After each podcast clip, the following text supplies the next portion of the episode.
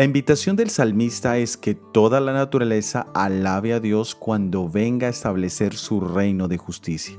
En la primera venida del Mesías vemos cómo ese reino se empezó a establecer.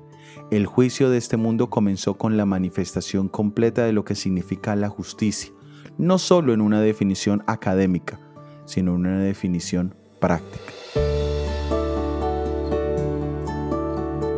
En el Evangelio de San Juan capítulo 5 versículo 22 leemos, porque el Padre a nadie juzga, sino que todo el juicio dio al Hijo.